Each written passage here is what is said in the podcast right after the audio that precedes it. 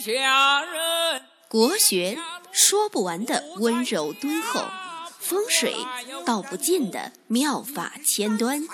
见自己，见天地，见众生，尽在国学与风水。各位亲爱的听众朋友们，大家好，我是罗云广志，我的微信号呢是幺八零幺五个五七四，大家呢有起名、风水、命理方面的问题啊，可以咨询我。今天呢，给大家聊一下如何选择微信的头像。这个呢，我觉得应该是非常实用的一个内容。我经常看到很多人的微信头像乱七八糟的。对运势啊一点好处都没有，但是很多人呢却不知道自己在微信头像方面啊犯了很多的禁忌，而且呢会影响自己的运势。那今天呢大概就给大家说一下选择头像的一些原则、一些忌讳。最重要的呢就是不要踩这几个红线。告诉大家，就是经常用的东西啊，往往对自己的运势啊影响最大。那微信呢，作为一个很重要的一个工具，而且呢，几乎每天每个人都要用，所以呢，大家一定要非常的谨慎，因为任何事情啊，它长时间的积累啊，都会达成一个水滴石穿的一个效果。那首先呢，大家要注意，一定不要用特别奇怪、特别奇异的一些头像。现在很多的这个年轻人啊，受这个社会一些亚文化的影响，特别喜欢一些搞怪的、怪异的一些事物，然后呢，也喜欢用一些怪异的头像，比如说。小丑啊，也有呢。我看到就是一些人的头像，把自己的脸有半边啊，就是搞成金属的，就特别奇异的一些形状。还有见到一些人啊，就是头像就是手里托着自己的头，还有呢用头发就是遮住大半个脸，看上去呢。就像这个《聊斋》里面的女鬼啊，我想如果蒲松龄先生啊在世，一定要去采访你一下，就是你从哪里来，要到哪里去，因为你有哪些故事，是不是？因为他对鬼啊特别感兴趣。那上面我说的呢，都是一些比较奇异的头像，那这些呢最好不要用，这些头像呢会让自己的。事业和和财运啊，陷入一种不稳定的状态，也会让自己最好的朋友啊，在近期内啊，离你而去。那第二种，就是不要用一些很凄凉的头像。什么意思呢？这些凄凉的头像啊，它会非常影响你的人际关系，会在短期之内啊，造成你事业上。有特别的特别多的这个小人，可以说是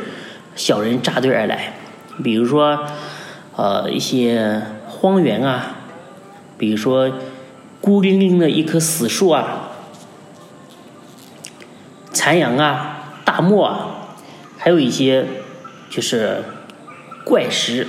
特别嶙峋的，很有很多棱角、奇形怪状的那种石头。那这些东西啊，看上去很美，不是应该说是很凄美，但是呢，这些事物啊，其实它会加重你朋友圈的一个负能量，所以不建议大家使用。那第三种呢，就是一些特别凶的一些猛兽啊，也不要用，比如说老虎啊、狮子啊、蟒蛇呀、鳄鱼啊、狼啊这些凶猛的动物啊。尽量不要采用，因为这些头像会让你招惹这个是非官非，就是容易招惹这个官司。如果确实喜欢使用动物的头像，可以使用一些温和善良的动物，比如猫啊、呃狗啊、大熊猫呀这些温和的作为头像。因为使用动物做头像，一定要注意的一点呢，就是说不要相冲，比如说鼠和马冲，牛和羊冲，虎和猴冲，兔和鸡冲，龙和狗冲，蛇和猪冲。这个很重要，就是说你的头像千万不要用冲你生肖的这个动物，这个呢对你的影响非常大。那第四种就是一些伟人和这个神明的头像不要使用，比如说这个毛主席啊，或者是释迦牟尼佛啊，或者是老子啊，因为每个人啊都有自己的五行气运。有的人呢八字比较强，有的人八字比较弱，所以呢不是每个人都能驾驭一些头像的，特别是一些先贤的头像，尽量不要用，因为这些头像总归来讲不会给你带来任何好运。那如何正确的使用头像？我在这里呢也给大家提供两个原则，第一个呢就是要使用这个充满吉祥正能量的。正所谓一阴一阳之谓道，那微信头像呢，一定要使用这个充满阳气、避免阴气的。比如说呢，你可以使用一些吉利的、招财的，或者是呃比较美的一些传统文化的头像，这个是我建议